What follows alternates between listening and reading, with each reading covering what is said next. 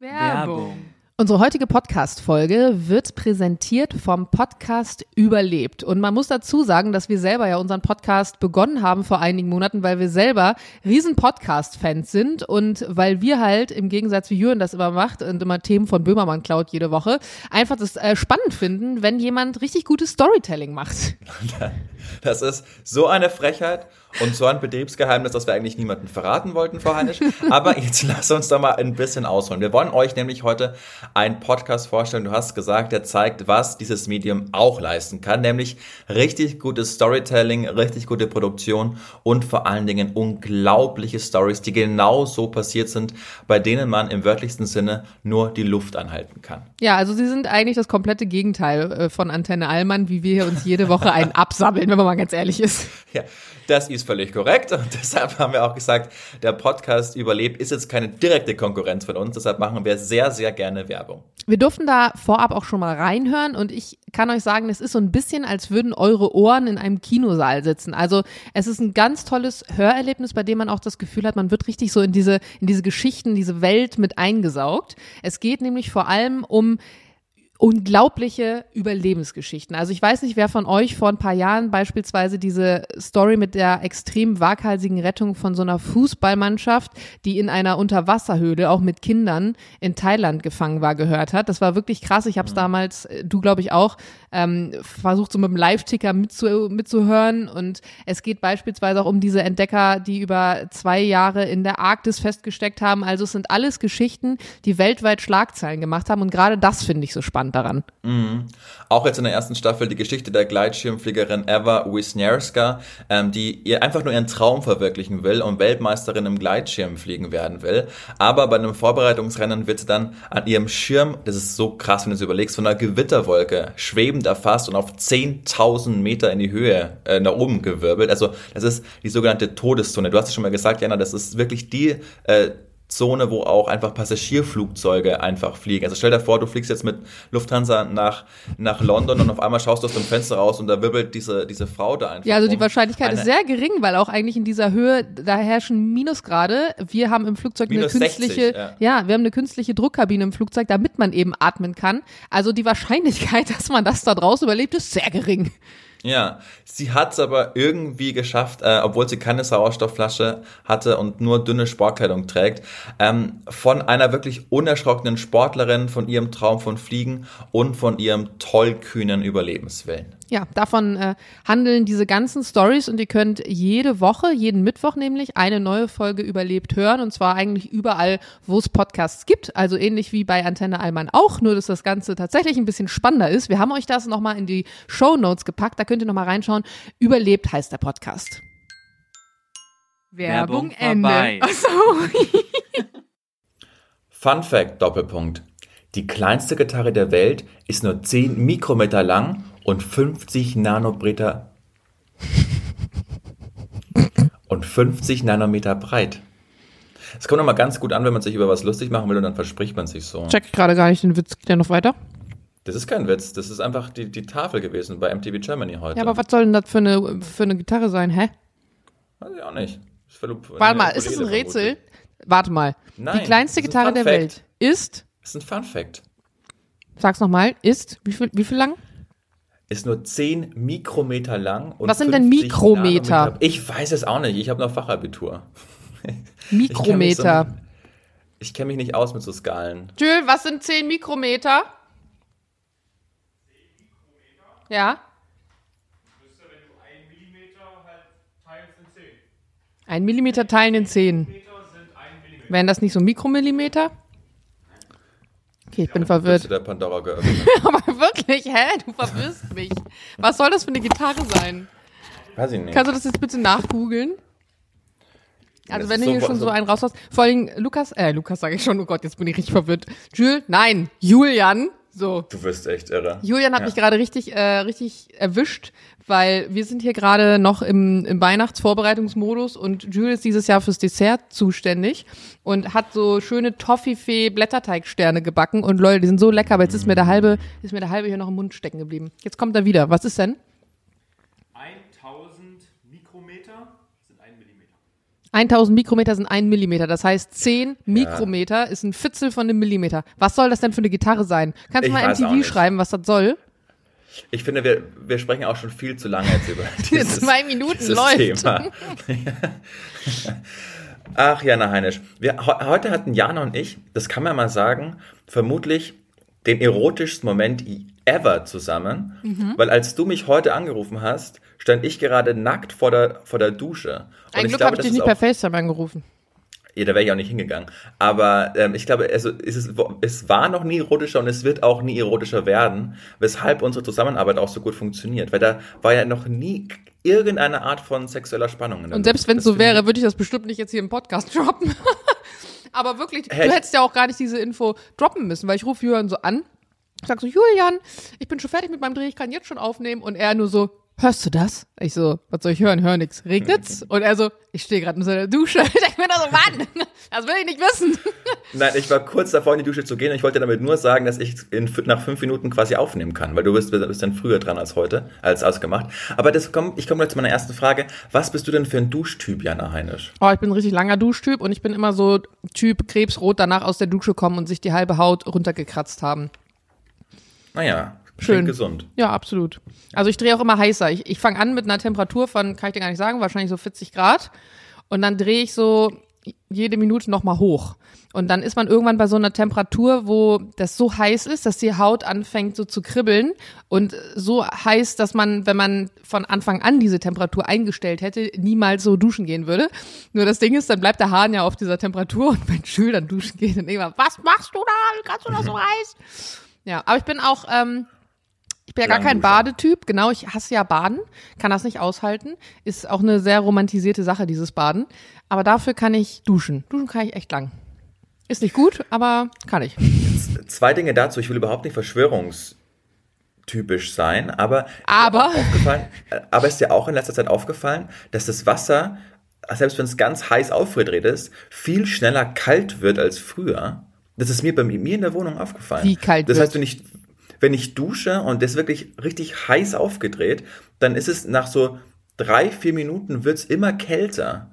Und, Hä? das, und ich, ich schwöre, ich habe ich hab all meine Rechnungen Altbau. ich habe all meine Rechnungen bezahlt, aber das war früher nicht so. Erst seitdem ja Energie- und Gaskrise und was weiß ich ist, seitdem wird's oder ist es Kann ich nicht bestätigen. Gut, kannst du nicht bestätigen. Aber liegt es vielleicht daran, dass du einfach nicht so extrem heiß duschst und dich ans Wasser, an die Wassertemperatur anpasst oder wird's wirklich kalt, kalt? Nein, es wird wirklich, ich glaube mir, ich habe schon Okay. öfter mal geduscht in meinem Leben, ich kann das, ich kann unterscheiden. Das wollte ich auch nicht abstreiten. Ich habe lediglich Ja. hier gerade Ideen gesammelt. Aber nein, dann muss ich sagen, kann ich das absolut nicht äh, bestätigen. Habe ich nicht das Na gut. Problem. Aber ich hatte eine Freundin, die ähm, wohnt in einem Neubau. Der ist echt nicht alt, der Neubau. Und die hatte jetzt fünf Tage kaltes Wasser.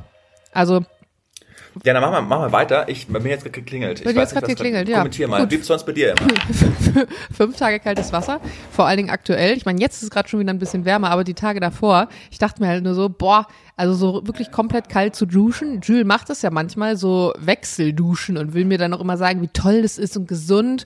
Und ich muss auch sagen, so wenn man so aus der Sauna kommt, ist es schon ganz geil, so aus dieser heißen Sauna zu kommen und dann ist es so kühl und dann geht man noch duschen. Aber wenn ich abends duschen gehe, bevor ich mich schön ins Bett kuschel, dann will ich halt nicht da nochmal das Wasser auf kalt drehen. Also, I don't know. Ich bin aber gespannt, ob Julian jetzt tatsächlich mit diesem, "Hä, das Wasser seit der Energiekrise wird kälter, irgendeine, irgendeine Geschichte gedroppt hat und ob jetzt super viele Zuschriften kommen. Das ist bei mir auch so. Vielleicht sind es aber auch einfach nur die Rohre, die diesen kalten Winter nicht gewohnt sind. Also ich fand, dass der jetzt wirklich verhältnismäßig früh, also für die deutschen Verhältnisse im Vergleich zu den letzten Jahren, ziemlich kalt wurde, zumindest hier in Berlin, minus 10 Grad.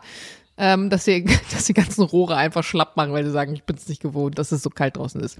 So, jetzt kann Julian auch mal wiederkommen, finde ich. Jetzt haben wir hier genug über Duschen und Rohre und Sauna geredet. Genau, ich höre ihn auf jeden Fall. Ich weiß nicht, ob ihr ihn auch hört. Ich sehe übrigens gerade vom Bildausschnitt her Julians Mikro und, und so, ein, so eine kleine Tannenbaumspitze. Oh, und da merke ich, ich bin richtig aufgeregt. Mein erstes Weihnachten mit Schwiegereltern, mit Eltern, zumindest einem Teil davon, und mit Oma und Opa. Und wir müssen sogar oder dürfen, wir haben die Ehre, alles zu kochen. Bei uns gibt's ähm, eine richtig schöne Vorspeise. Und zwar machen wir so eine Tomatencremesuppe mit Mozzarella-Flocken drin.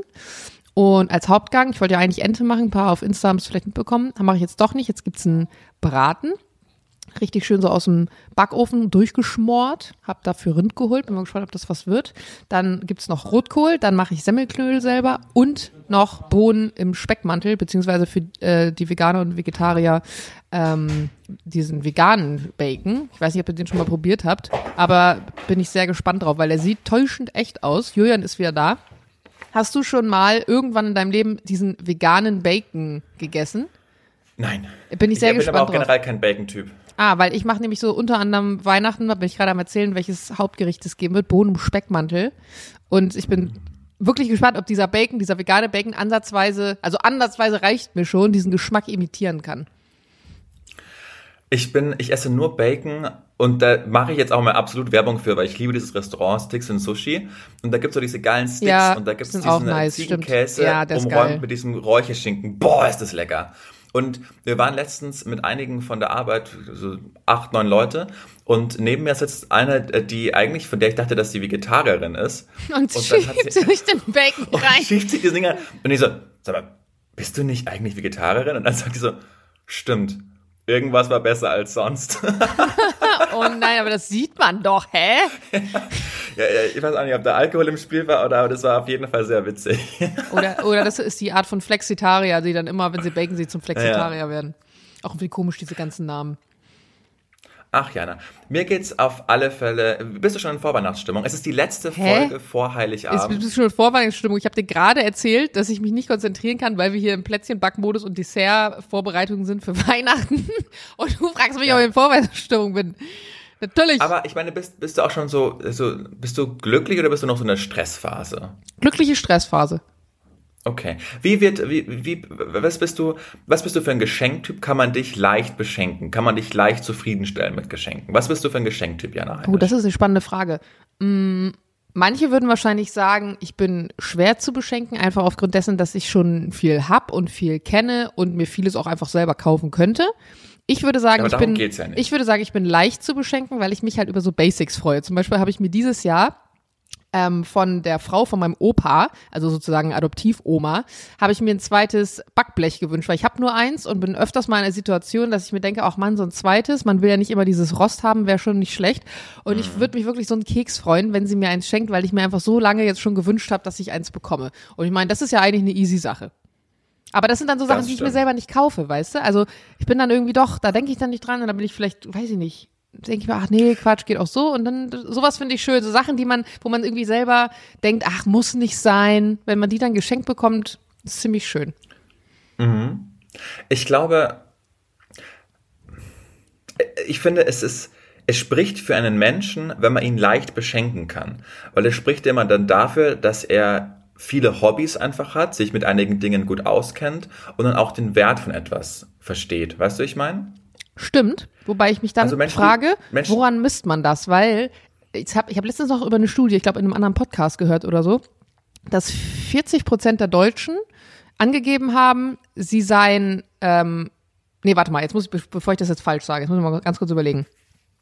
60 Prozent der Deutschen haben angegeben, dass sie häufig blöde Geschenke bekommen und trotzdem haben 40 Prozent angegeben, nee, ich weiß nicht mehr, wie es war. Scheiße, ich kriege die Zahlen nicht mehr zusammen. Und dir gibt Auf jeden Fall, okay, ich, ich lasse die Zahlen weg, aber in der Summe Ja. haben sehr viele Menschen angegeben, dass sie oft blöde Geschenke bekommen und eine ähnlich hohe Summe hat angegeben, dass sie gute Geschenke verschenken, was ja nicht sein kann, weil da merkt man dann, da ist eine Disbalance, die nicht hinhaut. Und dementsprechend führt es dazu, dass einfach viel zu viele Leute offensichtlich bei Geschenken, die ihnen nicht gefallen, tun, so, so tun, als wäre wär das ein geiles Geschenk und sich übertrieben freuen. Und ich meine, da frage ich mich wirklich immer, entweder sind es extrem gute Schauspieler und Schauspielerinnen oder die Leute, die schenken, sind einfach nur extrem stumpf, was ihr eigenes Empfinden davon angeht, ob der andere sich authentisch freut oder nicht. Weil ich merke sofort, wenn ich jemandem ein Geschenk gemacht habe, worüber er sich jetzt nicht sonderlich krass freut. Ja. Auch wenn der andere so tut, so, ah, danke, haha, ist ja, ist ja lieb. Aber ich merke ganz genau, ist die Freude jetzt wirklich von Herzen oder ist es so ein bisschen vorgetäuscht? Ja, ja. Ja, ach, jeder, jeder checkt es doch. Manche, manchmal willst du es dann vielleicht nicht wahrhaben oder ist dann so unempathisch, aber ich glaube auch, dass, dass man gar nicht so gut schauspielern kann an Heiligabend, dass man das, dass das Gegenüber der Schenkende das nicht irgendwie versteht. Aber das war so darauf gemünzt, weil Menschen, die einfach irgendwelche definierten Interessen haben, weißt du, oder sei es nur irgendwie, wenn man sich mit Wein gut auskennt oder mit, mit Rum oder so. Wenn man dann sich einfach irgendwie einliest und da so Tastings macht oder so, dann den kann man einfach immer super einfach beschenken und man weiß, dass der sich einfach freuen wird. Also so eine, so eine tolle Flasche Rotwein oder so, wo der den Wert kennt, also ich nenne hier den, den monetären, sondern auch ähm, das zu schätzen weiß, dass man da jetzt wirklich mal ein bisschen recherchiert hat, um die Flasche Wein ähm, zu Das ist immer, immer ein gutes Geschenk einfach. Und manche Menschen, die haben keine Hobbys, die haben keine Interessen, die lesen nicht, die sind nicht kulturbegeistert, die machen, also die, dann sind die umso schwerer zu beschenken. Aber es ist einfach nur eine Beobachtung, die, die ich mache. Wobei auch bei diesem Beispiel man das ja nur einmal anwenden kann.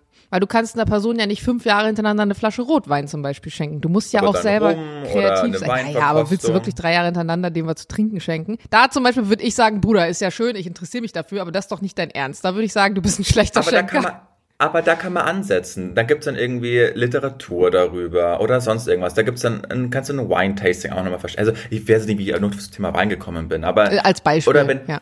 Genau, als Beispiel. Oder wenn du irgendwie total Mode interessiert bist und dich damit auskennst, da geht ja auch wieder ein ganzes Feld auf und man weiß, okay, mhm. da macht man nie was falsch. Das stimmt, aber, aber bei mir ist es ja zum Beispiel mit dem Fliegen so. Ich habe jetzt mehrere Jahre hintereinander Sachen zum Fliegen bekommen, also von Jules eine Pilotentasche, ich hatte aber auch schon von einer Freundin eine Pilotentasche.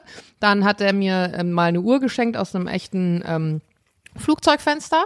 Aber wenn ich jetzt die nächsten Jahre auch noch immer Sachen rund um die Fliegerei kriegen würde, würde ich mir irgendwann denken, hm, also ein bisschen Kreativität würde ich mir da eigentlich schon dann mehr wünschen. Das würde ich dann tatsächlich äh, irgendwann als langweilig empfinden. Ich finde gar nicht, also bei einem Geschenk geht's mir persönlich gar nicht darum, dass das jetzt so, weiß ich nicht, so innovativ sein muss, sondern ich finde es richtig klasse, wenn ich zwischen den Jahren irgendwann mal durch Zufall erwähne oder laut einen Wunsch äußere, den ich gar nicht darauf beziehe, ich will das jetzt von dir haben, sondern das einfach mal so sage, ach Mensch, es wäre cool, wenn, und die Person sich das dann merkt und dann schenkt. Das finde ich das Allergeilste. Also ich habe irgendwann mal zum Beispiel gesagt bei einer Freundin, die hat diese Philips äh, U äh, die du praktisch bedienen kannst, so mit Licht an, Licht aus. Und ich habe irgendwie so laut gesagt, boah, eigentlich wäre es richtig nice, wenn wir das hätten. Und wenn jetzt, ich weiß, dass es nicht passieren wird, aber wenn jetzt Jules sagen würde, boah, ich habe die besorgt und habe mich darum gekümmert, dass wir ein, ein cooles Lichtkonzept zu Hause haben oder so, das wäre zum Beispiel eine Sache, mit der er mir viel mehr Freude machen würde, als wenn er mir irgendwas super Teures kauft. Also mhm. so aufmerksam sein. Das sind eigentlich ja, die Sachen, die, ich, die ich spannend finde, ja. Ja, dann lass dich mal überraschen, was du von ihm. Weißt du schon, was du zu Weihnachten bekommst von ihm? Nee, aber er hat die Angewohnheit, ähm, auch ein Tipp, den ich weitergeben kann, der nicht unbedingt hilft, immer so Geheimnisse anzuteasern oder so Überraschungen. Dass er zum Beispiel sagt, ich weiß schon, was du zu Weihnachten bekommst oder ich muss noch was für dein Weihnachtsgeschenk besorgen oder zum Glück bist du nicht zu Hause, weil ich muss für dein Weihnachtsgeschenk irgendwas vorbereiten. Und dann denke ich mir immer so, Junge, damit machst du halt die Überraschung viel zu groß und am Ende ist, also das Einzige, was passieren kann, ist ja, dass man enttäuscht wird am Ende, weil man so eine große Erwartungshaltung hat. Und deswegen mag ich Überraschungen eigentlich, wenn man einfach die Schnauze hält das Jahr über und dann so ein richtig geiles Ding raushaut, weil in meinen Augen, also ja. für mich persönlich, funktioniert das viel besser. Ähm, oder sogar doch das Gegenteil macht. Wenn du das Gegenteil machst, so von wegen, ah fuck, ich habe noch gar nichts zu Weihnachten. Ähm, ja, hast du dieses Jahr irgendwas Großes besorgt und dann was Cooles hat. Das funktioniert auch noch. Aber andersrum, je, je öfter du was ankündigst, finde ich, umso mehr verliert es so ein bisschen seinen Reiz. Aber es gibt auch Leute, die das, die das bestimmt andersrum mögen. Aber was schenkst du? Ja. Äh, was, ich meine, Dings Sophie hört ja eh nicht den Podcast, oder? Nee, was ich verschenke, also sie weiß ja? es auch schon, was sie jetzt äh, bekommt, weil ich habe so ein es war genau die Situation, die du gerade beschreibst. Wir waren, ich habe, äh, da war ich letztes Jahr auch schon. Es gibt so ein in Hamburg diese Elbphilharmonie. Diese, es ist so ein Geheimding, weiß nicht, ob ihr die kennt. Das ist, Habe ich noch nie gehört, aber muss ich mal googeln. So also, ist so ein Underground-Projekt, hat auch nicht viel Geld gekostet und ist kaum repräsentativ für Hamburg. Und äh, da gibt's ja auch bekanntlicherweise Konzertsäle. Und ich habe das allererste äh, Weihnachtsgeschenk, was ich Sophie geschenkt habe, war ähm, in München damals aber noch im Prinzregententheater des Neujahreskonzert der Philharmonie. Und das ging dann aber nicht wegen Corona. Und das habe ich jetzt quasi in der Elbphilharmonie geschenkt. Und dazu noch äh, bleiben wir in diesem Hotel Mhm. Dann auch noch zwei Nächte. Und das hat sie aber auch so rausgefunden, weil wir beim Frühstück waren und dann hat sie so ein Bild gesehen, so, oh, Neujahreskonzert. Ich glaube, ich glaube, das würde ich wirklich gerne wieder mal machen. Und es war ungefähr so zwei Tage, nachdem ich das Ganze bestellt und, und gekauft habe. Und dann hat sie in meinem Blick quasi gesagt, dass sie irgendwann ein Wespennest ge gestochen hat. Also, was ist? Also, nichts. Und dann ah, kommst du da auch nicht mehr raus. Also, du, du, kommst ja, du kommst da ja nicht mehr raus aus dieser Situation. In sowas bin ich also, tatsächlich richtig gut. Dann einfach so vorzutäuschen, so, Ah, stimmt, Neures-Konzert. Ja, wird dieses Jahr vielleicht ein bisschen eng mit unseren Silvesterplänen, aber wir können mal gucken, ob wir das nächstes Jahr machen oder so. Also Nee, ich bin da, ich ich, bin da knallhart und deswegen würde ich über mich zum Beispiel sagen, dass ich ein verhältnismäßig guter Schenker bin, weil ich so Überraschungen immer ganz gut hinkriege. Aber ich bin selber Ja. schwer zu überraschen, weil ich das meistens vorher merke. Nee, und dann, ach, dann sind wir ja auch erwachsen und dann habe ich sie irgendwie gesagt und dann hat sie sich äh, trotzdem, trotzdem gefreut. Und ich freue mich jetzt auch schon ganz arg, ganz arg darauf. Aber was war das coolste Geschenk, was du jemals zu Weihnachten bekommen hast? Auch in deiner Kindheit, wo du dich immer dran erinnerst? Ein Playmobil-Puppenhaus, was ich mir ganz, ganz, ganz doll gewünscht habe. Und damals waren ja, keine Ahnung, 100 Mark oder wann war das Markzeit? Ich muss mal kurz überlegen. Äh, ja, ich glaube, es waren noch Mark. Ähm, 100 Mark oder 150 Mark war ja unfassbar viel Geld und erst recht in deiner Kinder kindlichen Wahrnehmung. Ja, alles über 100. Und ich weiß, dass es ganz teuer war. Und ich, ich habe das, glaube ich, auch so ähnlich so geäußert, aber wusste jetzt auch nicht, ob der Weihnachtsmann das bringt. Ich glaube, es war sogar in der, in der Phase, wo ich mir noch nicht so sicher war, ob der Weihnachtsmann jetzt wirklich, ob es den gibt oder nicht. Und da habe ich dieses Playmobil-Haus bekommen und den ganzen Abend mit meinen Eltern angefangen, diese kleinen Blümchen daran zu stecken, an die Fensterkästen und die Türen da einzubauen und so. Also das war, glaube ich, das prägendste Weihnachten, weil ich auch gefühlt an dem Weihnachten noch ganz viele andere tolle Sachen bekommen habe. So, kennst du noch Window Color? Diese Sachen, die man, Nee. Ah, diese, Ah, doch, doch, doch, doch, was man dann ans Fenster ja, ja, konnte, genau. Und was ich hab, hatte eine richtig ja. Hardcore Window Color Phase und da habe ich extrem viel Window Color bekommen und Ah. ganz viele solche schönen Spielsachen. Aber Ich habe das jetzt auch wieder gemerkt. Ich war ja für Anton für die, unterwegs. Für, für, die, für die ganz Jungen, die uns jetzt gerade zuhören, das ist quasi wie. das ist, das hat so ein Re das ist wiedergekommen. Das ist wiedergekommen. Ach, ist wieder Ich sehe das gerade okay. nämlich überall und ich denke mir so, hä, wann ist das denn passiert? Und 100 Pro kennen das die Jungen. Die Jungen, so. also die richtigen Generation Zettler, sag ich mal, die fangen ja auch wieder an mit diesen ganzen komischen Scooby-Doo-Bändern zu knüpfen und diesen ganzen Bums, Boah, den ich schon auch in so der fünften. Klasse gemacht habe. Ja, richtig geil. Ja. Aber ähm, ich habe das jetzt gemerkt, als ich, ähm, ich war im KDW für so eine kleine äh, Weihnachtsshopping-Tour und ich bin eigentlich überhaupt kein KDW-Fan, ne? weil ich, ich mag auch Liebe generell nicht so gerne Einkaufszentren und wenn alles so geballt aufeinander ist, ich, ich bin eher, wenn ich jetzt irgendwo was kaufen würde, Typ Kudamm, wo alle Geschäfte einzeln sind und wo jedes Geschäft seine Ruhe hat und ich nicht mit dem einen Arsch äh, irgendwie bei der, bei der Saint-Laurent-Theke stehe und mit dem anderen Arm im, im nächsten Ding und dann tausende Verkäufer äh, immer dir eigentlich nicht mein Ding. Nein. Aber da aber bin ich, ich, in finde, der man geht ins KD, aber ganz, ich finde, als Berliner geht man ja auch nur ins KDW, um oben in der Sechsten irgendwie äh, Essen zu holen. Deshalb gehen doch Berliner ins KDW und nicht, dass sie dann irgendwie bei Gucci, also Ich bin offensichtlich kein Berliner. Ich war noch nie in der sechsten Etage im KDW und äh, bei Gucci würde ich im KDW auch nicht einkaufen, davon mal abgesehen. Aber ich war in der Spielzeugabteilung, weil ich zum einen ein Geschenk holen wollte für Anton und zum anderen für die Tochter von der Freundin von meinem biologischen Vater, die auch zu Weihnachten da ist. Und wie schwer ist es bitte heutzutage für Kinder Bücher zu kaufen? Die Tochter ist zehn. Und die ist aber sehr, sehr, sehr, sehr weit für Alter. Die ist eher zwölf, würde ich sagen, und verhält sich auch in vielen Punkten eigentlich sehr viel zu erwachsen. Aber checkt auch- sie doch die Harry Potter Bücher. Das habe ich mir dann auch überlegt, aber die sind in so kleiner Schrift gedruckt, dass ich nicht weiß, ob das auf Dauer ähm, gut ist. Ich weiß, dass sie die Filme schon gesehen hat, ähm, aber dachte mir so, mh, das könnte auch was sein, was sie entweder schon durch die Eltern kennt, weil sie es ihr vorlesen oder so. Und ich wollte eigentlich ein Buch, was sie easy einfach lesen kann, wo auch die Schrift ein bisschen größer ist. Aber Warte, können wir ganz kurz, äh, behaltet den Gedanken, aber ich will mit dir über was reden, was mich wirklich nachhaltig beschäftigt, und zwar es geht um Harry Potter. Okay, ich möchte kurz dazu noch was sagen. Du hast letzte Folge beanstandet, dass ich dich ständig unterbreche. Heute bist du aber an der Reihe, permanent. Aber es sei, Aber dir, sei dir verziehen. Und nicht inhaltlich, sondern ich will dir deine Meinung zu etwas. Und zwar, wenn, wenn man selbst Kinder hat. Und man liebt Harry Potter, weil man damit aufgewachsen ist. Und wir sind ja auch so damit aufgewachsen, dass wir quasi beim ersten Teil acht Jahre alt waren und beim letzten Teil waren wir aber schon erwachsen, wo es ja richtig düster wird. Weißt du, wie ich meine? Also Ja. da ist es ja wirklich, genau, wie Voldemort dann irgendwie entsteht, das will man ja keinem Siebenjährigen zumuten. Ja. Und bei uns war das, ist das so organisch gewachsen. Aber man kann ja dann auch nicht künstlich irgendwie bei Kindern, wenn man die dann selbst hat und man will die dann auch für, für Harry Potter begeistern und die Bücher lesen lassen und die, guck, das hat dein Papa immer angeschaut, als er, als er in deinem Alter war. Wie machen wir das? Dass die quasi dann nicht, wenn, ne, selbstverständlich, wenn sie Harry Potter auch cool finden, das ist die beste, das beste Franchise der Welt, sind wir uns alle einig, keine Widersprüche.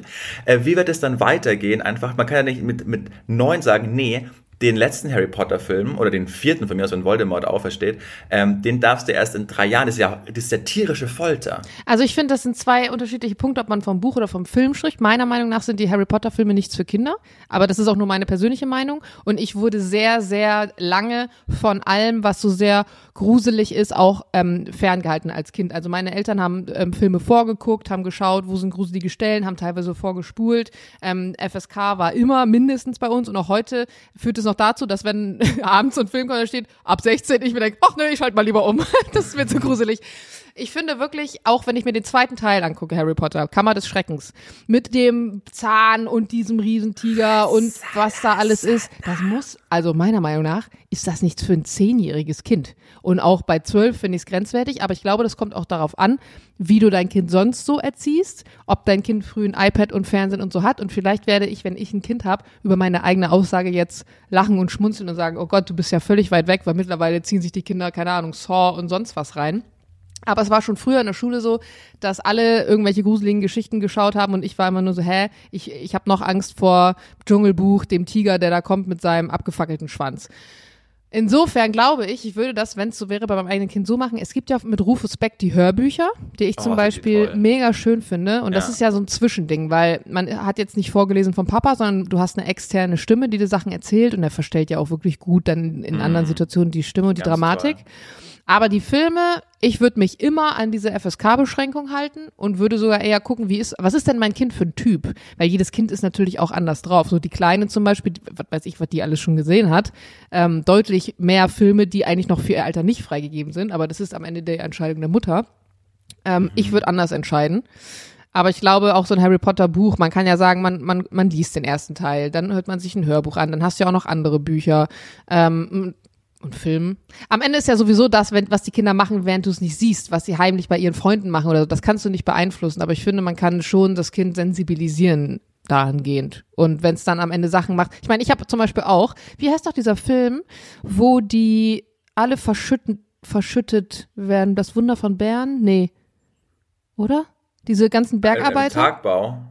Ja, ja, aber das ist nicht das Wunder von Bern, das ist ein Fußballfilm. Ja, aber das Ähm, Wunder von, das heißt auch das Wunder von irgendwas. Ja, ja. ja Genau. Ja, im Und diesen Film zum Beispiel, der war auf jeden Fall nicht für mein Alter. Und ich weiß, dass ich bei einer Freundin zum Übernachtungsbesuch war und der irgendwie lief und wir den geguckt haben und ihre Mutter war schon immer deutlich entspannter.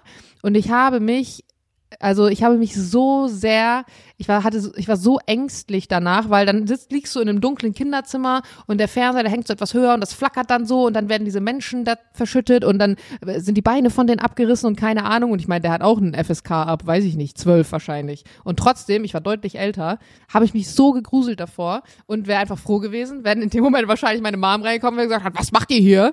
Äh, ist, ist aber nicht passiert. Und insofern, ja.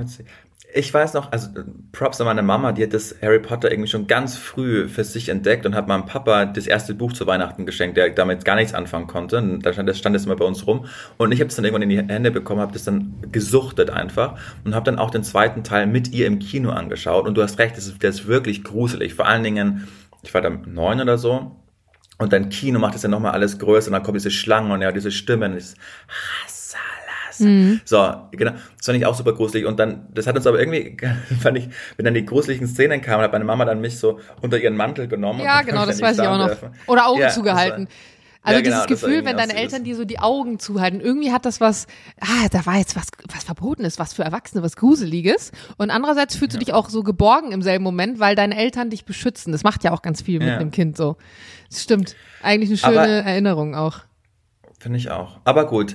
Ich wollte dich, ähm, ich finde schön, dass du das mit mir gemacht hast und ich wollte dich jetzt einfach daran erinnern, dass du angefangen hast äh, für Anton im KDW. Äh, du wolltest was Genau, ich wollte eigentlich für, genau für Anton und für die Kleine und habe wieder mal festgestellt, wie schwer es ist, finde ich, heutzutage Kinderbücher zu kaufen, weil ich natürlich oder die Kinderbücher, die ich in meiner Zeit gelesen habe oder auch Jugendbücher oder so ein Gedöns, keine Ahnung, wilde Hühner, Mascha Marabu, was, was da alles gab. Äh, ich habe das Gefühl, dass die Kinder halt heutzutage schon viel größer sind, was auch dieses Harry Potter Beispiel belegt. Und dann gibt's aber so Kinderbücher, die heißt dann äh, Hexe Luzi im Berliner Graffiti-Spektakel oder so ein Gedöns. Also es sind ja alles so mittlerweile auch total urbanisierte Geschichten und Märchen, nicht überall. Oder die drehen halt komplett, komplett frei mit so ähm, Drachenreitschule für Anfänger, Teil 1, 2, 3 bis 5, wo das dann so, so, so Harry Potter so ein bisschen versucht wird nachzumachen, also irgendwie Zauberwelten und so. Und da kannst du dann irgendwie nichts mit anfangen, wenn du das schenkst, weil eigentlich müsstest du dann alle fünf Teile schenken und irgendwie auch nicht. Und keine Ahnung. Also mir fiel das, ich stand locker 20 bis 30 Minuten in der Bücherabteilung für alle Bücher, die ich dieses Jahr verschenke und habe festgestellt, Alter, ist gar nicht so leicht. Also ich fand's echt krass. Mhm. Dann bin ich danach in die Spielzeugabteilung gegangen und die, warst du schon mal in der Spielzeugabteilung im KDW? Ja, und da gibt's ja auch, und deshalb bin ich auf Harry Potter gekommen, da gibt's ja auch diese lebensgroßen Figuren von Voldemort, von Harry und von Hermine. Hast du die auch gesehen? Nee, die, die habe ich nicht gesehen.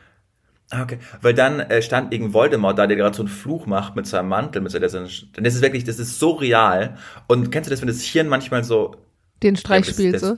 so? Ja, aber das ist er jetzt nicht wirklich. Also, ich hab so, so kurz habe ich einfach so fuck, bin ich jetzt im Harry Potter-Universum und ist gerade Voldemort wieder da? Das okay, daran merkst du, wie hoch eigentlich deine, deine Kreativität ist, sowas. Und jetzt stell dir mal ein Kind vor, neun Jahre alt, ja, ja. Und das läuft da Steht lang, wenn es dir schon als ja. fast 30-Jähriger passiert. Und dieses Kind musst du ja auch noch dazu überlegen, kann ja nicht ähm, zwischen gespieltem Film und Realität unterscheiden. Also erstmal können Kinder noch im frühen Alter auch nicht von gezeichnetem Bild und echtem Bild unterscheiden.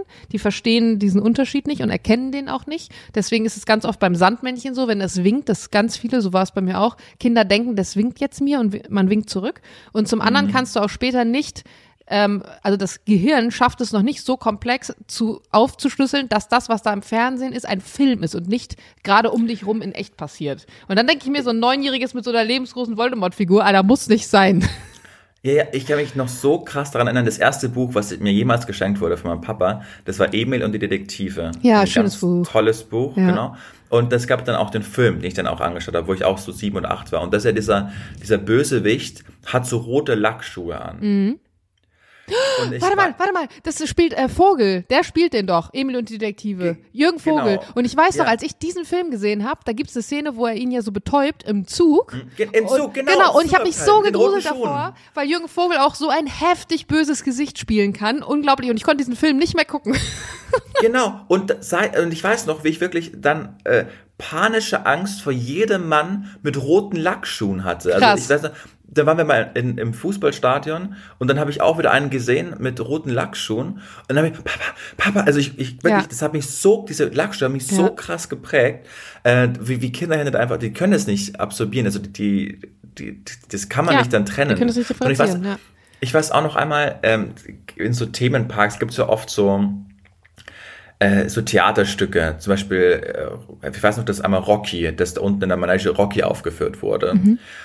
Und, äh, und das war für mich irgendwie so, okay, ich weiß, dass es jetzt kein Film ist, also der, der, der ist der wirklich da unten, aber solange der in dieser Manege ist, ist alles gut. Also es war, ich weiß nicht, es war auf einem gefährlicher, nicht Rocky, war so ein gefährlicher Typ. Und dann ist er auf einmal ins Publikum gegangen. Mhm. Obwohl wir, wir waren ganz oben, aber der ist trotzdem, und dann auf einmal ist diese Welt zusammengebrochen von Show und jetzt kommt er wirklich ins richtige Leben. Und ich habe, ich habe wirklich, ich habe einen Panikanfall äh, bekommen. Ich war da so auch so sieben oder acht Jahre alt. Und ich wollte meine Eltern wirklich zum, ich konnte nicht fassen, dass die so ruhig waren, dass sie jetzt nicht mit mir flüchten, weil der ist ja jetzt quasi zu uns gekommen, mhm. diese, diese gefährliche Figur. Mhm. Julie, der, der tut nicht, das ist immer nur gespielt. Das konnte ich gar nicht trennen. Also für mich, der ist jetzt in meine Welt eingebrochen und ich muss jetzt hier unbedingt weg. Also ja. Und du hast schon recht, so Kinderhirne funktionieren einfach ganz anders. Deshalb ist es vermutlich auch gut, wenn die Harry Potter 7 noch nicht mit 8 anschauen. Ich hab, äh, wo, wo du das gerade sagst mit der Figur, die so in das echte Leben einbricht, womit ich auch richtig, richtig lange Probleme hatte, war auf Volksfesten vor, ähm, vor so Gruselkabinetts oder vor so Geisterbahnen, diese Figuren, die da so riesig groß vorstehen und hängen und so Geräusche machen und so böse gucken und so. Mhm. Und mein mhm. Vater musste mich super, also meine beiden Papas eigentlich, mussten mich immer hochnehmen, tragen, unter die Jacke packen, meinen Kopf, so dass ich nichts gesehen habe und am besten noch Ohren zu, weil ich wirklich, re ich konnte nicht an diesen Dingern vorbeigehen, weil ich mich so unfassbar stark gegruselt habe davor, also ja, wirklich als kleines Kind. Ähm, und wenn du, wenn du mal auch überlegst, also klar, ich habe jetzt nur Anton als Vergleich, der ist anderthalb, der wird eh kein Fernsehen gucken, aber wie so kleine Kinderhirne funktionieren, die wissen ja zum Beispiel auch noch nicht, was Konsequenzen sind. Also was ähm, aus einer Handlung resultiert. Deswegen rennen ja kleine Kinder einfach, wenn da eine Treppe ist, einfach los, weil sie nicht wissen, dass sie gar nicht das Körpergefühl haben, die Treppe zu runterzugehen und dass sie dann runterfallen und sich wehtun werden. Die können von ihrem Handeln nicht sehen, was ist der Effekt davon. Und dementsprechend ist es ja auch mit Filmen. Die wissen nicht, dass wenn der Film vorbei ist, diese Figur nicht mehr existieren wird. Oder du weißt nicht, dass wenn äh, ihr, ihr weggehen werdet, der euch nicht hinterherkommt, weil man das noch gar nicht absehen kann so richtig. Ich finde eigentlich auch, boah, da haben wir jetzt richtig in so ein Wespennest gestochen bei mir. Ich finde eigentlich auch, dass das so ein Ding ist, dass ganz viele Filme, die FSK 12 haben, da denke ich mir, es müsste noch eine Zwischenstufe geben. Ich finde tatsächlich den Schritt von 12 auf 16 zu äh, groß. Mhm. Weil mit 12, du hast Kinder mit 12, die sind halt schon irgendwie 14, 15, müssen schon auf ihre jüngeren Geschwister aufpassen, ne? Eltern sind vielleicht arbeiten, sind schon viel selbstständig, haben schon viel gesehen von der Welt und dann gibt's halt Kinder, die halt gut behütet sind, die eher noch wie 10 sind. Und wenn du dann den nächsten Schritt erst bei 16 hast, wo ja auch in der Entwicklung noch ganz viel passiert, finde ich das eigentlich manchmal ähm, zu krass. Und ich glaube auch, dass so Kinokontrollen eigentlich zu lasch sind. Aber da kommen wir jetzt in ein Thema, das lassen wir lieber sein. FSK ist so eine Abkürzung, die ich schon tausendmal nachgeschaut habe und immer noch nicht weiß, was es genau heißt. Film, Secure, bla bla bla. Irgendwas. Ist es nicht Deutsch, FSK? Ich guck nach, warte. Ich guck auch nach. FSK Bedeutung. Freiwillige Selbstkontrolle der Filmwirtschaft. Bei mir steht Finanzkontrolle Schwarzarbeit der Zollverwaltung. Ach, das ist glaube, FKS, das ist falsch rum. Ups. Aber guck mal, freiwillige Selbstkontrolle der Filmwirtschaft, die müssen das gar nicht machen. Gründung 1949. Ja. Weißt du, dass Schneewittchen am Anfang der FSK, äh, ich glaube, 16 oder 18 hatte, der Disney-Film, weil das ursprünglich als Unterhaltungsfilm für Erwachsene gemacht war. Und die haben auch richtig Stress bekommen, weil dieser ganze Hexenteil, der hinterher rauskommt, wo sie sich verwandelt, der so gruselig ist. Ich habe es mir letztens auch mal wieder angeguckt, das ist wirklich krass. Und mittlerweile ist es einfach ein Kinderfilm. Und wenn ich mir denke, diese Hexe, Junge, die sieht aus wie die Ausgeburt der Hölle, kann nicht sein, dass sich Sechsjährige das reinziehen. Geht einfach nicht. Ja, das, ich, es gibt auch bei Winnie Pooh diese eine Folge, wo er durch diesen LSD-Wald geht. Jo, Weißt du, was ich stimmt. mein? Ja. Wo, da, da, da hab ich, also die waren die Disney-Autoren aber auch ganz klar. auf Kennst du aber die, die Ursprungsgeschichte von Winnie Pooh? Das ist Nee. ja geschrieben worden von einem Soldat im Krieg. Und es ist eigentlich, crazy. er war hart depressiv und suizidal. Und Winnie Pooh ist, ähm, also Winnie Pooh spielt auch seine Kinder und seine Freunde. Also er, er münzt es praktisch um. Und es ist eigentlich keine Kindergeschichte, sondern er verarbeitet darin eigentlich seine Erfahrungen im Krieg. Ähm, es gibt einen Film darüber, der tatsächlich diese Geschichte erzählt. Also wie er Winnie Pooh geschrieben hat. Und es ist kein Kinderfilm. Also äh, auch, auch die Ursprungsentstehung, wie gesagt, ähm, gar nicht mal so, so ein schönes Thema. Weißt du, ich will, ich, ähm, bist du fertig mit der Geschichte? Ja, bin mit fertig. Noch Kinder? Danke. Okay. Weil mir ist, äh, letzte Woche ist wieder sowas passiert, sowas ähnliches wie uns damals im Sender passiert ist, als Feuerwehr, Mm, Gate Feueralarm-Gate war. Hört alle mal zwei, äh, Folge 2, wenn das noch nicht gemacht hat, da beschreiben wir das ganz ausführlich, weil es dort wirklich im wörtlichsten Sinne brandneu war. Äh, und dieses Mal ist es so, bei uns wurde im Sender eingebrochen, vor Oh. einiger Zeit. Oh, Ja, schon ein bisschen länger her. Und deshalb wurden jetzt so Alarmanlagen installiert. Und man muss, ich bin ja immer der Letzte zum Beispiel, der geht und ich muss dann meinen Code eingeben und der Erste, der dann wieder kommt, muss dann wieder eingeben, äh, dann seinen Code eingeben und dann ist es wieder entschärft. Und wenn in der Mitte der Zwischenzeit dann reinkommen würde, wird der scharf gehen und die Polizei kommt. So, das ist die Theorie, die eigentlich gut funktionieren müsste. Es ist aber manchmal so, dass wir auch noch eine Putzdame haben, und manchmal schließen, machen schon im dritten Stock Leute den Alarm scharf, obwohl die Putzdame noch kommt. Und die spricht sehr, also sie spricht eigentlich gar kein Deutsch. Das heißt, die, die, die, die macht ihre Arbeit, die ist super nett. Letztens, äh, als es mir, letzte Woche, als ich ein bisschen krank war, hat die dann sofort gemerkt, dass ich krank bin. Dann hat sie mir so ein polnisches Aspirin geschenkt und hat mir so über den Rücken gestreichelt und hat Oh. Genau, über Google Translate irgendwie so gesagt, so gute Besserung. Also die ist, die ist so, ich liebe die, die ist so süß und so nett. Plus sie hat einen Staubsauger, wo einfach so Augen und ein Gesicht drauf ist. das finde ich auch ultra süß. Also ich habe die wirklich total gern. Und äh, dann war es aber so, letzte Woche, dass auf einmal das Telefon klingelt. Ich gehe hin oder ich gehe, was sagt man auf Hochdeutsch? Ich gehe ran, ne? Ich gehe ran. Ich gehe hin. manche Ja, sagen auch, ich gehe dran. Das finde ich ganz furchtbar. Ich bin Ja. dran gegangen. Ich gehe, ist so ein bayerisches Ding. Also ich gehe hin. Ja, hallo, hier ist Polizei. Wir sind gerade im dritten Stock. Bei denen ist der Alarm losgegangen und äh, äh, wir haben jetzt sind äh, angerückt. Wir sind da und haben auch schon die Person festgenommen.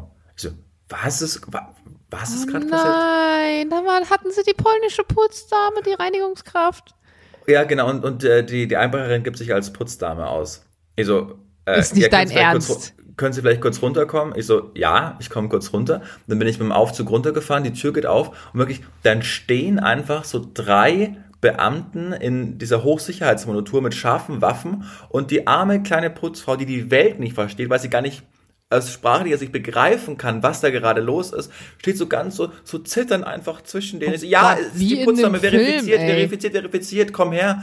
Dann habe ich die so in den, in den, Fahrstuhl quasi so reingezogen und, und habe gesagt, das ist die Putzdame, da hat irgendjemand seinen Code eingegeben, obwohl er nicht der letzte war, so, bitte verzeihen Sie das. Und dann habe ich sie so mit nach oben genommen und, und die hat mich nur so, so angeschaut und die wusste gar nicht, die, die, keine Ahnung. Spricht ja auch kein Englisch. Nee, die oh, spricht shit. nur Polnisch eigentlich. Und ich glaube, die hatte, die hatte tausend Ängste. Was glaubst du? Die, die macht gerade die Tür auf, die geht ihrer Arbeit nach, auf einmal bricht ein Alarm aus und ein paar Minuten später kommen einfach Polizeibeamte mit gewaffen, mit gezogener Waffe einfach und gehen auf sie los. Diese arme, arme Frau. Und die hat mir, die hat mir so leid gedacht. Was glaubst du, was die, was die dachte, dass die, I don't know, weiß ich nicht, ob die äh, dachte sie, dass sie jetzt nach Polen abge... Also ich weiß es nicht, aber das, die hat mir so unglaublich leid getan. Da habe ich so ein Fahrstuhl genommen. Ja, ist verifiziert. Machen Sie noch einen schönen Abend, viel Alarm. Ja, und dann musst du aber nicht irgendwas ausfüllen oder irgendwie dann nee, gehen, nee, weil die kommen mit einer gezogenen Waffe da rein und dann sagst du, ja, ist die Putzdame und die gehen? Nee, ich habe das in dem Moment verifiziert und habe dann gesagt, nee, die, die, Frau arbeitet hier, ich kann das verifizieren. Ja, du hättest ja auch ein Einbrecher sein können. Und äh, also wenn die jetzt, ich meine, wenn die so ausrasten wegen so einer Geschichte, hätte ja sein können, dass du der Komplize bist. Die, die müssen, die müssen ja dann anrücken. Also der Alarm wird ausgelöst und dann ist es so, dass glaube ich irgendwie noch ähm, von der Security-Firma dann wird quasi nach einem Passwort gefragt, das sie auch nicht parat hatte, weil sie gar nicht wusste, was da gerade gefragt wurde. Dann kommen die Polizisten, die haben mich im vierten Stock angerufen und ich habe gesagt, ja, ich bin, ich bin der Abendmoderator. Das haben sie mir aber, also ich glaube ja, das haben sie mit, ich habe auch den Schlüssel dabei gehabt. Ne? Du brauchst ja, um da runterzufahren, brauchst du ja auch diesen, diesen Transponder. Ich bin richtig gespannt, wie viele Nachrichten von Polizisten und Polizistinnen wir jetzt kriegen werden, dass das wahrscheinlich so und so und dies und das ist, so behind the scenes äh, yeah. Facts.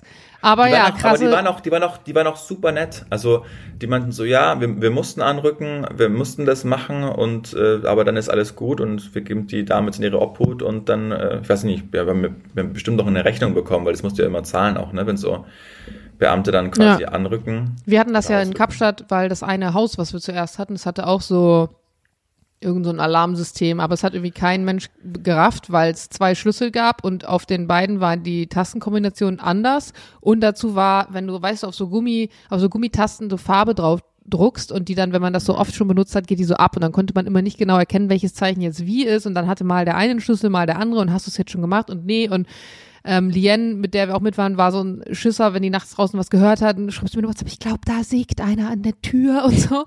Und wirklich zwei oder dreimal mitten in der Nacht ist da unser Alarm losgegangen oder dann halt morgens, weil wieder irgendwas war. Und der arme Security-Typ, der muss dann ja jedes Mal dahin kommen. Ne? Und ich dachte mir auch so, alter Schwede, was ein scheiß Job. Also wirklich so Alarm-Du zu sein in irgendeinem Tourismusgebiet, wo permanent Fluktuation ist, weil viele Leute kommen, die die Alarmanlage nicht checken. Also das muss ja wirklich so deprimierend sein.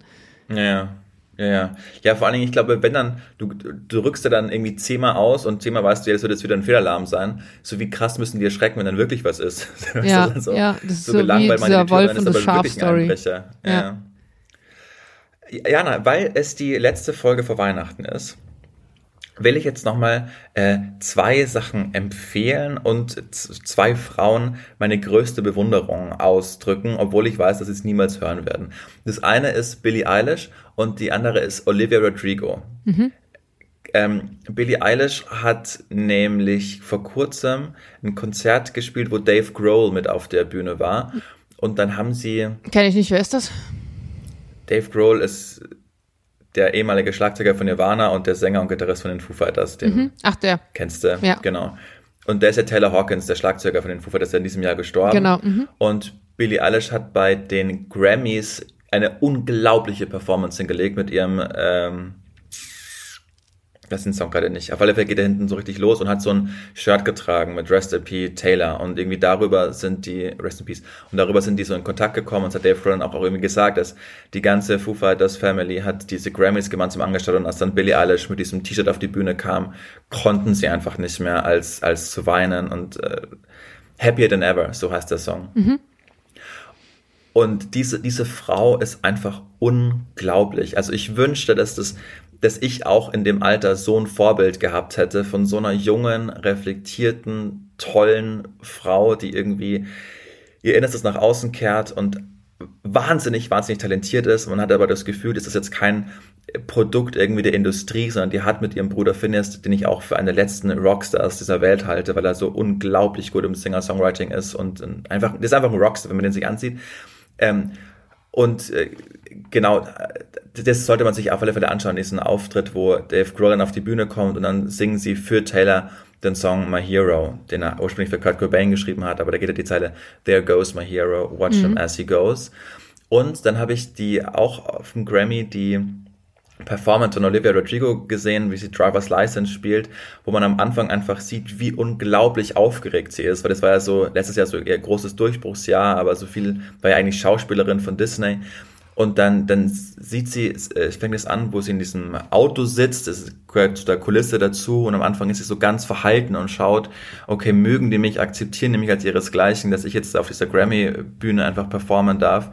Und als sie dann diese ersten äh, Jubelrufe hört, merkt man, sieht man der quasi zu beim Erwachsenwerden zu, wie sie Selbstbewusstsein einfach generiert. Dann steigt sie aus dem Auto aus, dann geht sie erst auch noch verhalten zu ihrer Band rüber. Und als dieser, dieser Part einsetzt, wo der wo es dann so richtig laut wird, dann merkt man einfach, wie sie das anfängt auf einmal zu genießen, wie sie merkt, okay, anscheinend verdiene ich es da auch dabei zu sein auf dieser großen Bühne, auf dieser Grammy-Bühne und vor mir sitzen all meine Idole, denen ich vor Jahren noch selbst zugejubelt habe.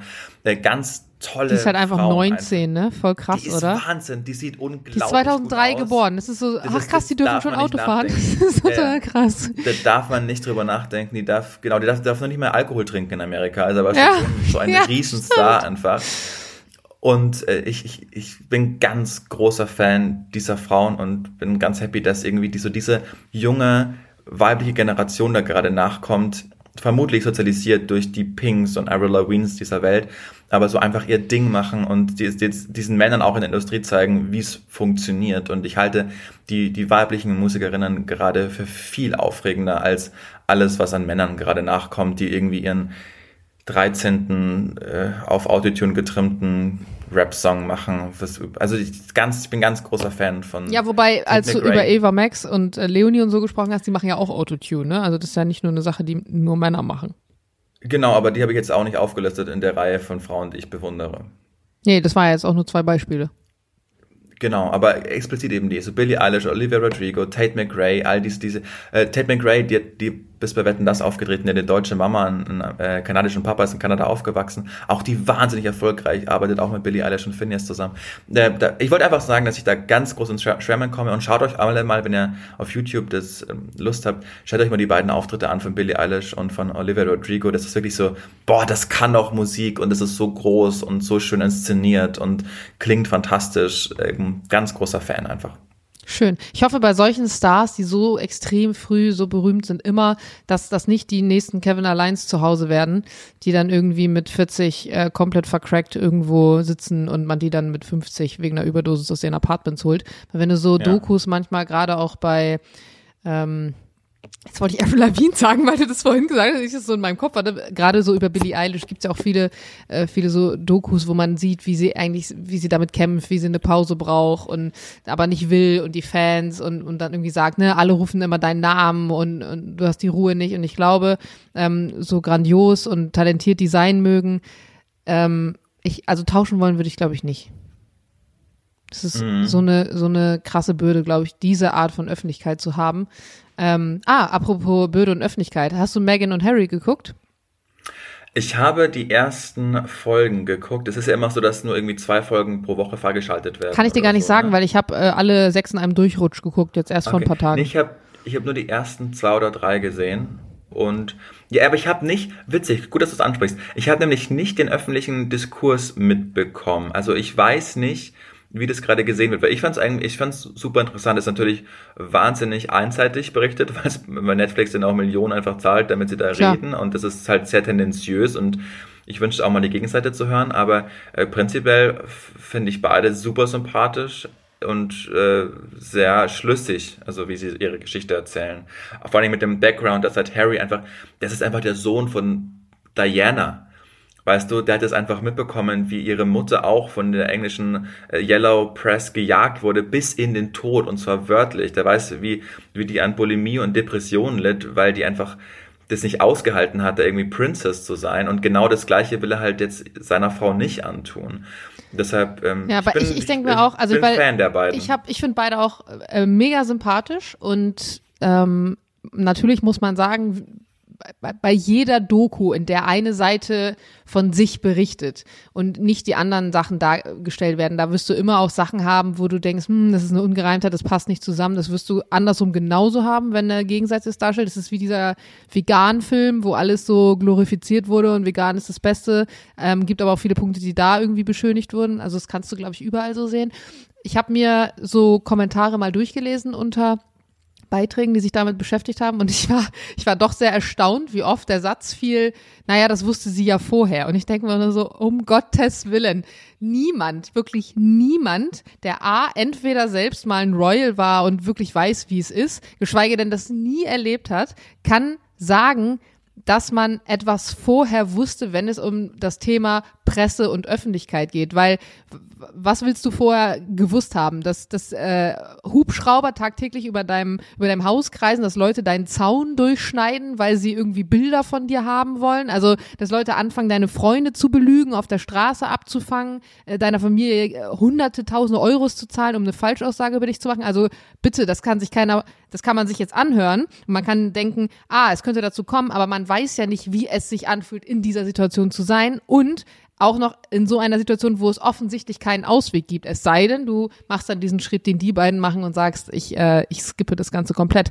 Und dann waren auch noch so viele Stimmen von wegen, ja, aber wenn ich meine Privatsphäre will, dann darf ich nicht mit so einer Doku in die Öffentlichkeit, wo ich mir denke, Alter, äh, die haben keine Privatsphäre, auch wenn sie keine Doku gemacht haben, wie wir offensichtlich ja. ja. gesehen haben. Das heißt, es ist ja wirklich deren letzter Strohhalm gewesen, wahrscheinlich was Aufklärung angeht. Und natürlich brauchen sie Geld, ist ja klar, weil sie sich abhängig machen von der Familie. Aber ich hätte es wahrscheinlich genauso gemacht. Aber ich verstehe ja, immer nicht, wo dieser Hass so krass herkommt. Und vor allem alles richtig, was du sagst, aber ein Punkt, den du gar nicht ähm, benannt hast, ist halt einfach Liebe. Ja, der sowieso. Die, die liebt den halt. Und äh, dann, dann denkst du dir, ja, so schlimm wird schon nicht werden. Und ich laufe jetzt, nur weil ich irgendwie mal mitbekommen habe, dass es irgendwie eklig sein könnte, äh, will ich jetzt aber diesen Menschen nicht aufgeben. Ich will ja nicht vor was weglaufen, von dem ich noch gar nicht weiß, ob es eintritt, weißt du? Und die, die, die liebt den halt einfach und die will halt naja, mit dem zusammen ja sein, genauso. whatever it takes. Das sagte genau, ich mir dann auch, genau. weil mir hat dann auch eine Followerin irgendwie geschrieben, ach ja, das Megan-Schauspiel, armer Harry, wo ich mir so denke, genau, der ist seit äh, acht Jahren mit dieser Frau verheiratet, hat zwei Kinder mit der gezeugt und der ist natürlich die ganze Zeit nur Opfer ihres Schauspiels. also, ja da, keine Ahnung. Ich weiß auch nicht, wie viele Nachrichten das jetzt hier schon wieder auslöst, aber ähm, ich fand die Doku und klar, man muss das schon mit einem gesunden Menschenverstand sehen. Aber vielleicht sind das auch Leute, die dann denken, bei, bei Topmodel ist nichts geskriptet und GZSZ ist alles live. Es gibt da wirklich Leute, ich kenne ja ein paar Leute von GZSZ, die kriegen Hassnachrichten in Bezug auf die Rolle, weil Menschen wirklich denken, dass das die Realität ist. Und dann denke ich mir, sind, spätestens ja. wenn du auf Insta der Person schreibst und sie einen anderen Namen als in der Serie hat, müsstest du doch kapieren, dass das offensichtlich gespielt ist ist. Wie blöd kann man denn sein? Ja, das hat Christoph Marie Herbst auch mal gesagt, dass er halt dann auch Stromberg aufgegeben hat irgendwann weil der halt wirklich auf offener Straße von Menschen meinte so, ja, ich finde ich scheiße, wie sie mit ihren Mitarbeitern im Büro umgehen. ja, wirklich, hä? Nein, Was? das ist eine Rolle. Und vor allem, da, da finde ich es auch so krass, so, also, keine Ahnung, Leute, die Stromberg schauen, die haben ja ein Interesse für gewissen Humor. Das ist ein ganz ich spezieller, liebe Stromberg, ich habe so oft sophisticated Humor. Ja. Genau. Und da dachte ich mir auch so, okay, wer schaut denn das zufällig so auf Pro7, was es damals noch gelaufen ist, und denkt sich und bleibt da dran und denkt sich, der gefällt mir, ist eine gute Dokumentation. Also das muss man doch verstehen, dass das einfach, dass es halt von The Office geklaut wurde und dass es halt einfach offensichtlich alles gescriptet ist. Das gibt's, das gibt's doch nicht. Aber es gab auch Leute, die damals, als zum Beispiel Berlin Tag und Nacht rauskamen, dachten, das wäre echt. Und das ist ja schon so schlecht ja. gespielt, dass es eigentlich auffällt. Ja, manche denken auch bis jetzt noch, dass Wrestling echt ist. Ja, stimmt. Oh Gott. Ja, da tun sich Abgründe auf, wo ich mir immer. Ha, aber weißt du, woher das kommt? Weil die keine Eltern hatten, die im frühen Alter darauf geachtet haben, was die für Fernsehen gucken. Und ja. wahrscheinlich nicht mit denen drüber gesprochen haben. Und sowas kommt dann dabei raus. Ich, ich dürfte auch nie, äh, mein Papa hat auch ganz streng drauf geschaut, ich durfte nie Teletubbies anschauen, also mhm. ganz, ganz früh, weil das, das ist für, Verdummung jetzt schon. Und ich durfte auch ganz lang SpongeBob nicht anschauen. Ja, das durfte ich nie anschauen. Ich durfte generell keinen Super RTL gucken. Das hieß bei uns nur Verdummungstv.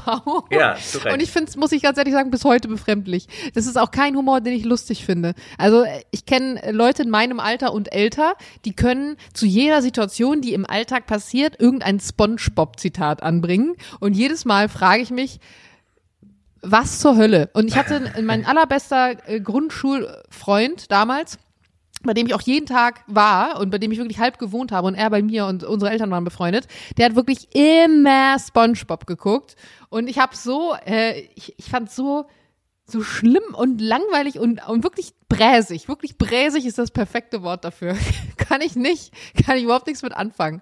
Aber ich, war, ich bin halt immer so groß geworden mit die Kinder von Bullabü, unser Michel, Lindenhof und was weiß ich, was so, äh, Nils Holgersson, all diese Sachen Ah. irgendwie so. Nils Holgersson Holgersson fliegt mit den Gänsen davon. Ja, schön. Ja, ja. Das habe ich auch gern geguckt. Und äh, ich war dann quasi, hast du Drake und Josh auch gesehen? Nee, Nickelodeon? nee. Nickelodeon war auch so, das war schon so ein Zwischending. Das war Nee. schon, ah, das war schon zu amerikanisch teilweise, glaube ich. Boah, Drake und Josh. Ich hätte meinen aller, allerersten ähm, Crush. Boah, war ich in diese Frau verliebt. Das war Victoria Justice, die erst bei Soy 101 und dann bei Victorious die Hauptrolle gespielt hat. Boah, boah, war ich, war ich mit Nicht Hannah 13. Montana? Nee, Miley Cyrus hat es mir nicht so angetan, aber hast du Victoria Justice vor Augen? Nee, aber dunkelhaarig ist die, glaube ich, ne? Ja, Ja. Mhm. boah, die sieht so ein bisschen aus wie Olivia Rodrigo. Also deshalb glaube ich, habe ich auch so eine Schwäche für Olivia Rodrigo. Und meine allererste Freundin, in Anführungszeichen, wo ich 15 oder 16 war, äh, die kam aus, war halb deutsch, halb, äh, Papa war aus Chile. Und ich glaube, ich, also ich fand die eigentlich ganz fürchterlich. Aber ich habe mich, wie man mit 15 natürlich ist, als Mhm. halb pubertierender, halbstarker Vollidiot, äh, habe ich mich dann ganz arg in diese Frau verliebt, weil die einfach so aussah wie Victoria Justice. Und war dann auch, glaube ich, min also mindestens vier Wochen mit der zusammen und habe auf dem, auf dem Pausenhof äh, ganz stolz hier, hier. Ne? Meine. Ihr seid alle hinterher, aber es es Ach, witzig, waren ist deine meine. ersten, ich sag mal so 15-, 16-jährigen, in Anführungsstrichen Kinderbeziehungen, waren die immer so vier Wochen, fünf Wochen? Ja, Krass. Äh, ga, ganz legendär, ich weiß nicht, ob ich das schon mal im Podcast, Podcast erzählt habe, Nina, äh, Nina Brand, Nina Brandt, glaube ich, hieß sie, in der sechsten Klasse. Nina war, äh, habe ich schon mal erzählt, die Story? Ist das die In der, in der Friseurin? sechsten, nein, nicht die Friseurin, nein, nein, nein, oh Gott, der, der hatte ja wirklich was.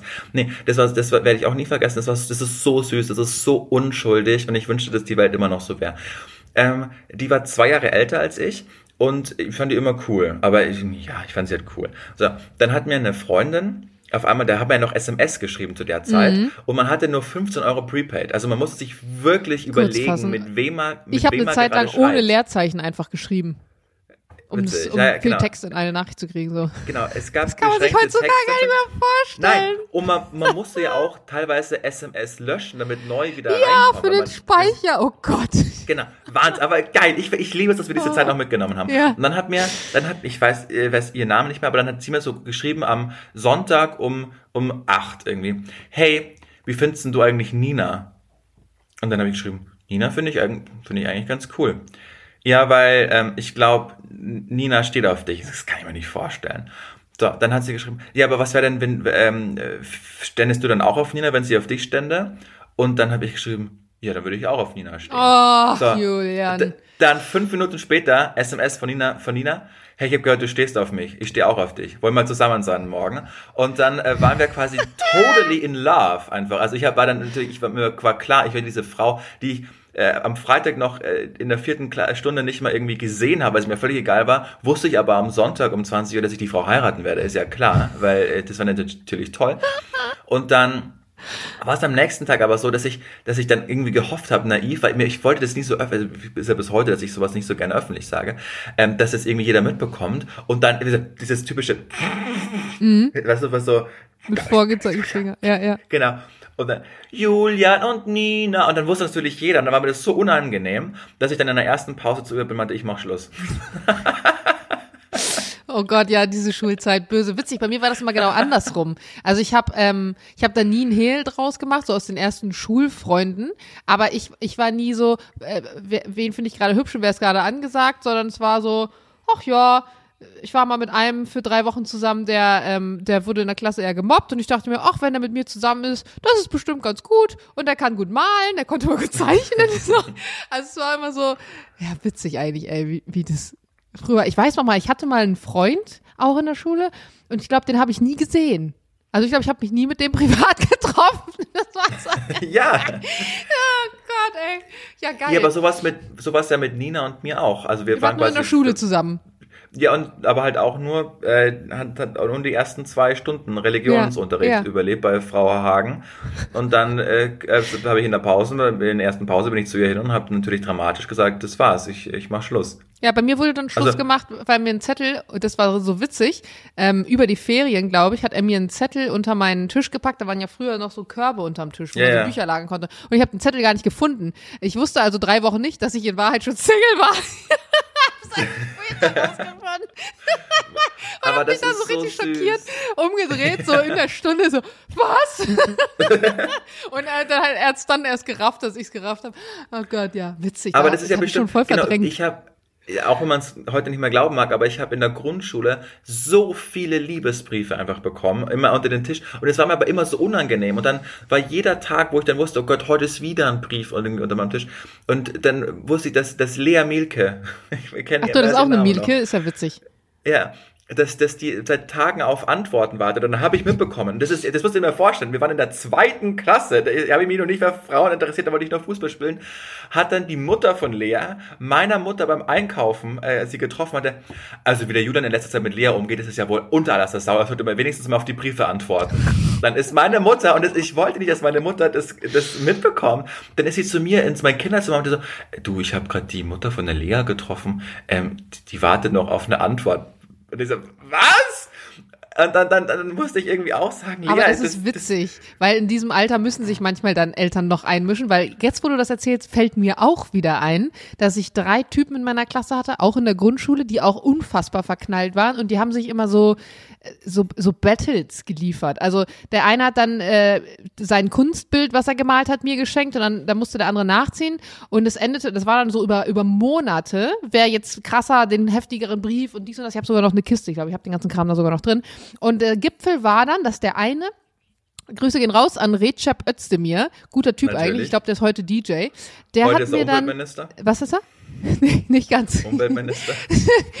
Der hat mir dann äh, einen Ring ge gegeben. Und das Ding war, ich bin damit nach Hause gegangen und so, oh, guck mal, ich habe noch einen Ring, hat Recep mir geschenkt. Und meine Mutter so, äh, nee, den musst du zurückgeben. Und ich so, warum? Er so, ja, ich glaube, den hat er geklaut. weil, weil ich weiß, keine Ahnung mehr, wie der Ring aussah, aber meine Mutter war sehr dramatisch, hatte ich das Gefühl. Und ähm, ich dachte mir so, okay, kann sein, dass der halt den Ring hat tatsächlich irgendwo mitgehen lassen, weil er halt dieses Battle mit den Jungs jetzt auch irgendwie so gewinnen Ja. wollte oder so. I don't know. Ich, also Grüße gehen raus. Ich weiß nicht, wo dieser Ring her war, ob der geklaut war oder nicht. Und ich habe mich dann nicht getraut, ihm den wiederzugeben, damit er jetzt nicht so eine öffentliche Schmach erleidet. Und dann habe ich den einfach kurz vor der Pause heimlich so in seinen Rucksack gepfeffert. Das ist so süß. Oh Gott, da waren wir. Wie alt war man? Ist man dann da? Sieben, acht? Ja, kommt hin. Ja. Witzig. Hier ist das so witzig, aber vor zwei Weihnachten, also vor zwei Jahren an Weihnachten, hat meine Mutter irgendwie gesagt, ja, ich guck mal, ich habe diese ganzen Briefe, habe ich alle aufgehoben. Und dann ähm, war- haben wir auch diese, die waren auch kaum zu lesen, weil die jetzt mittlerweile so verblichen war. Aber dann konnte man noch so lesen, ich äh, warte, äh, kannst du bitte kommen, ich will mit dir reden. Und dann dachte und ich weiß, dass die immer noch da in diesem Ort wohnt. Und ich dachte, stell dir mal vor, wie witzig das wäre, wenn ich jetzt nach, nach 20 Jahren irgendwie an der Tür klopfe und sage, hey, du willst reden? Die Bahn hat Verspätung, tut mir sehr leid. Ich musste einen Umweg über Berlin nehmen. Oh Mann. Ah, Ach, aber ich schön. bin total froh, dass wir das alles mitgenommen haben und äh, weil heute haben wir, ich jetzt, hören uns an wie die größten Boomer jetzt, aber die haben ja wirklich alle schon Handys ab der ersten Klasse und die schreiben sich per WhatsApp und die, die, diese ganze Unschuld, die wir damals hatten, diese, die gibt's ja vermutlich heute so gar nicht mehr. Also das ist ja, naja. Ich überlege gerade, wann das aufgehört hat. Also ich hatte mit 15, glaube ich, wenn ich es noch richtig in Erinnerung habe, oder 16, mein erstes Smartphone. Ich auch. Mit, ich hatte mit 17 mein erstes iPhone. Ein iPhone hatte ich gar nicht. Ich hatte immer Samsung, weil es immer günstiger war. Und mein Papa ist so ein Testvergleichsdude, der, wenn er was kaufen will, erstmal 30 Testberichte liest. Und natürlich gab es nie ein iPhone. Mein iPhone habe ich mir damals dann selber gekauft. Ich hatte super lange Smartphone. Vorher halt noch Sony Ericsson. Aber ähm, davor waren ja noch diese Samsung-Dinger und diese, diese richtig alten Klapp Teile. Und die konnten ja, Ja. auch nichts außer hässliche Piep-Klingeltöne für 3,99 Euro von Jamba Sparabo. Äh, aber sonst ha- hatte das ja keine Funktion, außer eine SMS zu schreiben und mal anzurufen. Wusstest du, dass die Brüder, die Jamba Sparabo erfunden haben, mittlerweile Zalando ownen und noch ganz viel anderes? Nee, aber dann haben sie auf jeden Fall einen guten Geschäftssinn Ja. Mhm. gehabt. Ja, ich meine, damals schon für 3,99 Jugendlichen für einen Ja, ja. Klingelton Geld aus der Tasche zu ziehen, war halt damals schon Ja, extrem clever. skrupellos, aber gut. Ja. Ja, Grüße gehen raus. Naja, wer weiß, auf welcher Veranstaltung ich die mal treffe. Ich will, ich will noch, äh, noch ganz kurz sagen, also zwei Sachen sind mein Anliegen. Das erste ist, 300, 233 Menschen haben gespendet für äh, unsere Antenne Stand? hilft Aktion. Stand jetzt Mittwoch 21 13.42 Uhr am 21. Dezember. Habt vielen, vielen Dank. Die Aktion geht noch bis Freitag. Es spendet noch gerne. Morgen werden Jana und ich die Geschenke packen, also wenn ihr es hört. Und am Freitag, einen Tag später, werden wir das dann Ganze ausliefern. Und ich ähm, freue mich jetzt schon drauf, äh, das Ganze zu machen. Habt vielen, vielen Dank. Wir haben es jetzt so gemacht, dass wir einen. Willst du kurz sagen, wie wir es? Das war auch, also wie wir es inhaltlich gemacht haben? Nö, mach ruhig. Okay. Wir haben jetzt äh, einen 50 Euro Essensgutschein in jede Box gelegt, plus auch nochmal wirklich hochqualitative ähm, Mützen, Handschuhe, Skisocken und so ähm, Thermounterwäsche für den Winter. Also glaub, Shirts. Mhm. Shirts. Ich glaube, das ist jetzt echt gut und wir wollen jetzt noch schauen, das haben wir ja jetzt äh, gestern, ge- vorgestern gemacht und wollen jetzt noch schauen, wie viel zusammenkommt, um dann halt einfach noch von dem Geld auch noch Lebkuchen zu kaufen oder was man dann einfach direkt einfach äh, verzehren kann. Genau, also wir hatten ja 3000 Euro Spenden, also auch damit es mal transparent ist für euch, haben 30 Kartons. In jedem Karton sind, ist ein 50 Euro Gutschein und von den anderen 50 Euro pro Karton, also 100 Euro pro Karton sozusagen, haben wir die äh, Mützen, Handschuhe, Thermoshirt und Socken gekauft. Das heißt, wir sind genau, wir haben ganz genau 3000 Euro ausgegeben und ein paar Cent. Und alles, was jetzt noch nachgekommen ist, ich glaube, heute Morgen waren es noch 180 Euro extra. Und das, was vielleicht noch kommt bis Freitag, wird dann ausgegeben einmal für, wir wollten draußen noch so rote Schleifen drum binden, dass man wirklich das Gefühl hat, weil es ist ja ein Schuhkarton, dass es ein Weihnachtsgeschenk ist. Einmal dafür, für diese Schleifenbänder und dann eben noch für den Fall, dass was über ist, ähm, entweder Lebkuchen oder so ein bisschen Spekulatius oder so, dass man halt auch nicht nur Klamotten da drin hat, sondern auch eine Kleinigkeit, die man dann irgendwie verzehren kann, ohne dass man jetzt diesen Gutschein äh, anrühren muss. Das fanden wir auf jeden Fall eine ganz schöne Idee. Genau. Haben wir, genau, hielten wir für eine schöne Idee und, und habt vielen, vielen Dank. Also wirklich, wir, jeder Betrag, der angekommen ist, hat uns unglaublich gefreut. Und irgendwie, also ich weiß nicht, ich finde, man ist immer doof, so stolz auf sich zu sein, aber das ist ja so eine Gesamtleistung einfach unserer Hörerinnen und Hörer und uns und da, ich finde es einfach schön, dass, dass das so, so geklappt hat, wie wir uns das vorgestellt haben und dass da wirklich auch was rauskommt bei. Also, dass das jetzt nicht irgendwie, keine Ahnung, so ganz billige Handschuhe, sondern wir haben ja wirklich versucht, nee, wenn wir das machen, dann schauen wir wirklich auf. Ja, das auf war, das Qualität, geht dass auch auf Julians Konto, einfach. muss man ganz ehrlich sagen, weil der auch darauf bestanden hat, dass wir noch zu Decathlon gehen. Äh, keine Werbung an dieser Stelle, wir haben es ganz normal gekauft und auch gesagt hat, ey komm, das müssen wirklich gute, äh, dicke Das Handschuhe sein mit ja. Fütterung und so und da bringen keine Teddy äh, 1 Euro Handschuh irgendwas oder so. Also ähm, da, genau, das geht, das geht auf Julians Kappe.